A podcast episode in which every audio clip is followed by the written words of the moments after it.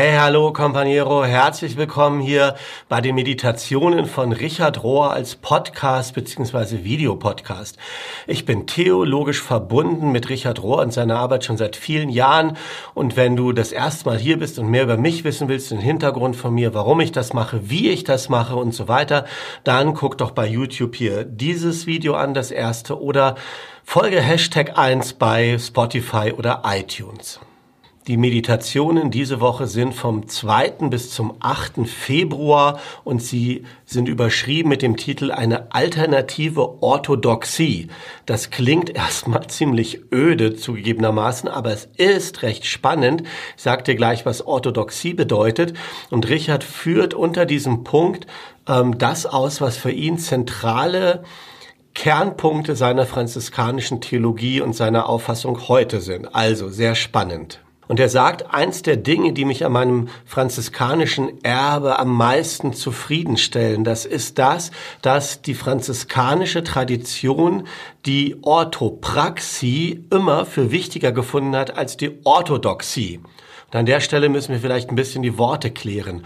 Orthodox, Orthodoxie äh, bedeutet die richtige Lehre, die richtigen Dogmen, das richtige Glaubenssystem. Ortho heißt richtig und Doxy, äh, Dogmatik bedeutet eben dieses Systematische, die, ähm, die Glaubenswahrheit, wenn du so willst. Und Orthopraxie dagegen bedeutet, das Richtige zu tun, die richtige Praxis, das richtige Handeln zu haben.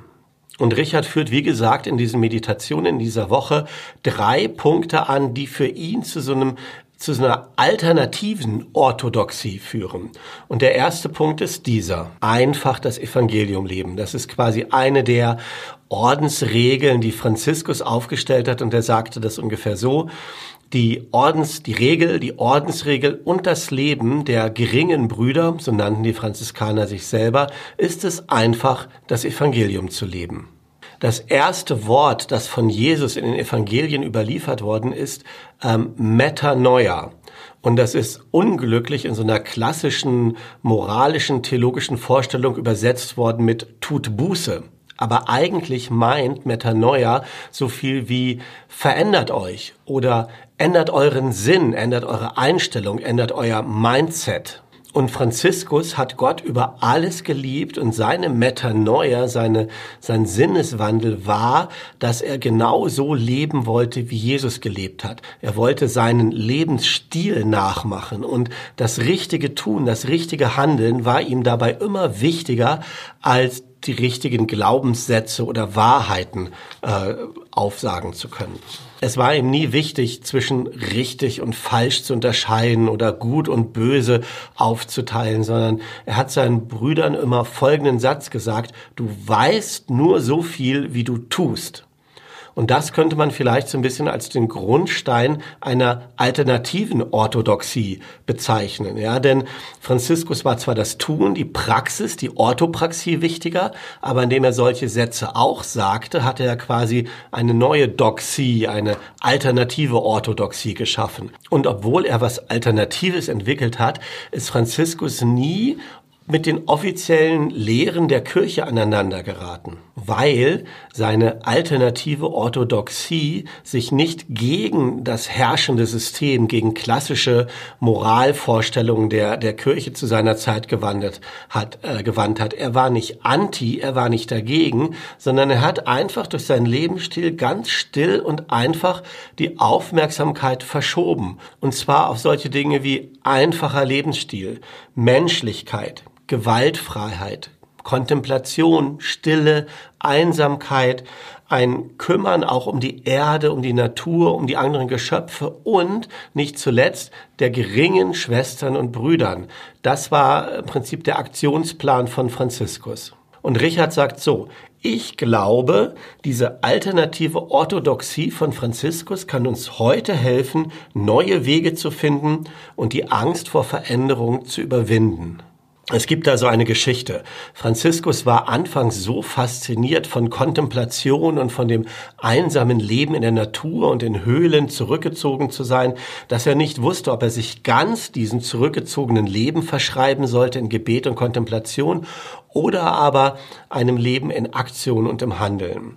Und er hat dann zwei Leute gefragt, Schwester Claire und Bruder Silvester, ähm, was die ihm raten würden, was die ihm sagen würden. Und was die sagen würden, das wollte er tun, das wollte er befolgen. Und beide, unabhängig voneinander, haben ihm gesagt, du solltest weder dich beschränken auf reine Kontemplation, noch solltest du nur Aktivist sein. Du solltest eher beides zusammen praktizieren, so wie das auch Jesus gemacht hat. Und dann heißt es, Franziskus sprang voller Freude auf und ging seinen Weg mit dieser neuen Erlaubnis, beides zu tun und mit einer tiefen inneren Freiheit. Der Weg von Franziskus war von Anfang an eher am Rand der Kirche angesiedelt, hat auch gar nicht aufs Zentrum gezielt. Und damit ist er ähnlich wie die Wüstenväter und Mütter am Anfang, die auch so am Rande der, der spirituellen Entwicklung standen. So ähnlich wie die frühen Mönche, bevor sie domestiziert wurden. So ähnlich wie das keltische Christentum, das auch eher am Rand war. So ähnlich wie einige christliche und spirituelle Strömungen das bis heute sind. Und die Frage ist, wie hat Franziskus das geschafft, einerseits von innen heraus die Kirche zu verändern ähm, und gleichzeitig nicht dagegen zu sein und nicht aus diesem System rausgekickt worden zu sein? Die Antwort liegt darin, dass der Ausgangspunkt von Franziskus das menschliche Leiden war und nicht die menschliche Sündhaftigkeit, die es zu bekämpfen gilt, sondern Solidarität mit dem menschlichen Leiden war sein Ausgangspunkt, weil er das auch gesehen hat, dass quasi Gott sich in Jesus mit dem menschlichen Leiden identifiziert hat. Weil Jesus selber demütig und arm war, hat Franziskus genau das Gleiche gemacht. Und Einfachheit und Armut ist quasi seine Agenda geworden, weil er den Lebensstil von Jesus nacheifern wollte. Und in gewisser Weise kannst du sagen, Franziskus war ein Fundamentalist, ja, aber sein Fundament war das Tun und den richtigen Lebensstil zu haben, um Jesus nachzueifern. Und er hat letzten Endes das gemacht, was dann auch schon immer in den Heiligen Schriften steht. Nimm nichts mit auf die Reise, iss, was dir vorgesetzt wird, arbeite für deinen Lohn, hab keine Schuhe und so weiter und so weiter. Das sind eigentlich die ersten Worte von Jesus und es ist immer noch so radikal und so revolutionär für die meisten Christen bis heute. Das also zu Punkt 1 Lebensstil. Punkt 2 ist überschrieben mit Sühne. Die franziskanische Sicht auf diese klassische Sühne- und Erlösungstheologie ist ein weiteres Beispiel für eine alternative Orthodoxie der Franziskaner. Die franziskanische Schule war schon immer unzufrieden mit der Vorstellung, Jesus sei auf die Erde gekommen, um ein Opfer zu sein für einen ärgerlichen Gott, der besänftigt werden muss. Die gebräuchliche Vorstellung bis heute ist ja, Jesus sei für unsere Sünden gestorben ähm, und meint damit so eine Vorstellung, dass da irgendwie so eine Art Schuldentilgung gemacht wird, ein Schuldenabtrag geleistet wird, ähm, entweder dem Teufel gegenüber, das war so die Vorstellung im ersten Jahrtausend, oder aber Gott gegenüber, dass ein, ein ärgerlicher, zürnender, strafender Gott, dass dem die Schulden irgendwie ähm, zurückgeleistet werden müssen in Jesus. Ja, das ist die klassische Vorstellung. Aber schon sehr früh haben franziskanische Theologen wie Duns Scotus eine andere Auffassung vertreten. Für Duns Scotus war dieses Thema Inkarnation und Erlösung der Welt niemals der Plan B Gottes. Also so nach dem Motto, äh, Mist ist schiefgegangen mit den Menschen und Gott musste dann irgendwie Jesus schicken, um den ganzen Mist wieder aufzuräumen. So war es nicht sondern Jesus war schon immer von Anfang an der Plan A Gottes. Jesus ist also nicht gekommen, um Gottes Einstellung den Menschen gegenüber zu ändern, dass Gott vorher ärgerlich war und Jesus ist gekommen, damit Gott jetzt freundlich ist. So ist es nicht, sondern Jesus ist vielmehr gekommen, um die Einstellung des Menschen Gott gegenüber zu verändern.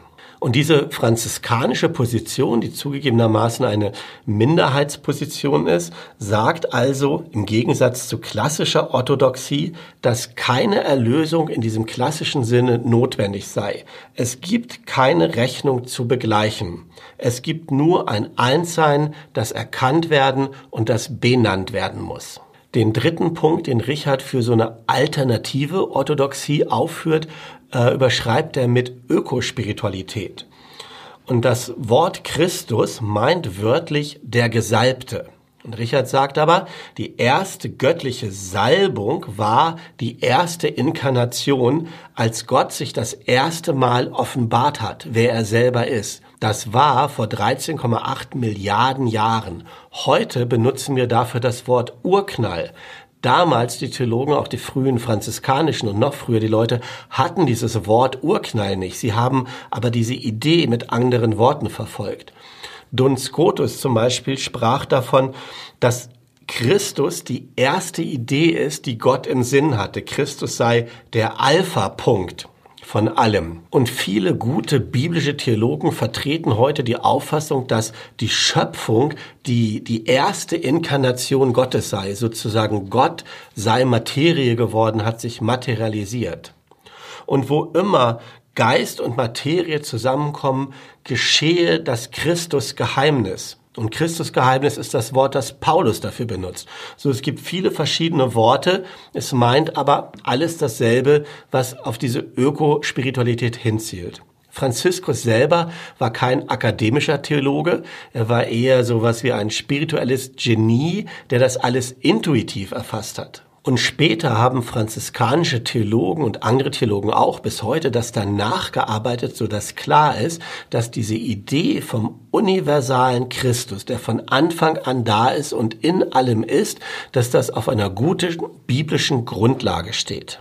Das alles führt zu einer Art Ökospiritualität, was vielleicht eine weitere Gabe oder ein weiteres Geschenk einer franziskanischen alternativen Orthodoxie sein könnte. Und das steht gegen so eine theologische Vorstellung von Individualismus, wo das Individuum im Mittelpunkt steht, das erlöst werden müsste und das dann sündenfrei oder perfekt sein sollte. Und diese Art von Individualismus führt im Prinzip zu einem spirituellen Perfektionismus, alles ganz genau richtig machen zu wollen. Und das Ziel ist aber nicht Perfektion, sondern Einssein. Und Richard sagt am Schluss diesen Satz, ich frage mich oft, ob nicht das, was wir alle gemeinsam haben, nämlich dass wir alle auf diesem Planeten gemeinsam leben, ob uns das nicht einen kann. Und er sagt, ich glaube schon. Und ich glaube, der universale Christus hilft uns zu erkennen, dass wir alle in einer Realität zusammengehören. Soweit die Betrachtungen zu einer alternativen Orthodoxie von Richard in dieser Woche und am Schluss kommt noch eine praktische Übung.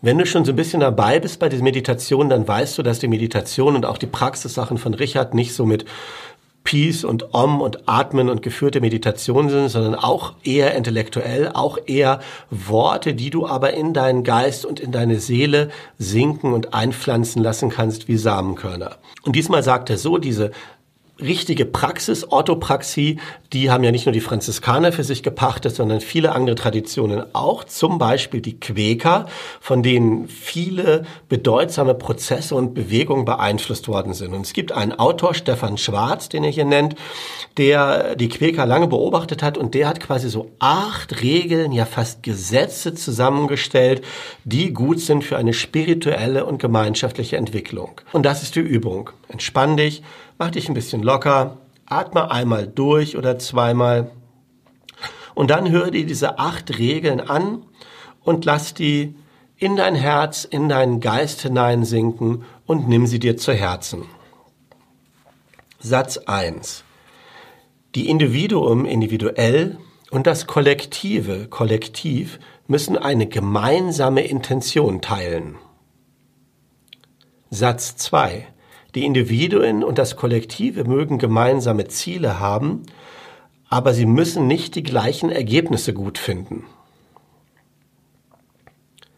Drittens, das Individuum in der Gruppe muss akzeptieren, dass es seine Ziele vielleicht nicht in dieser Lebensspanne erreicht und es muss okay sein damit.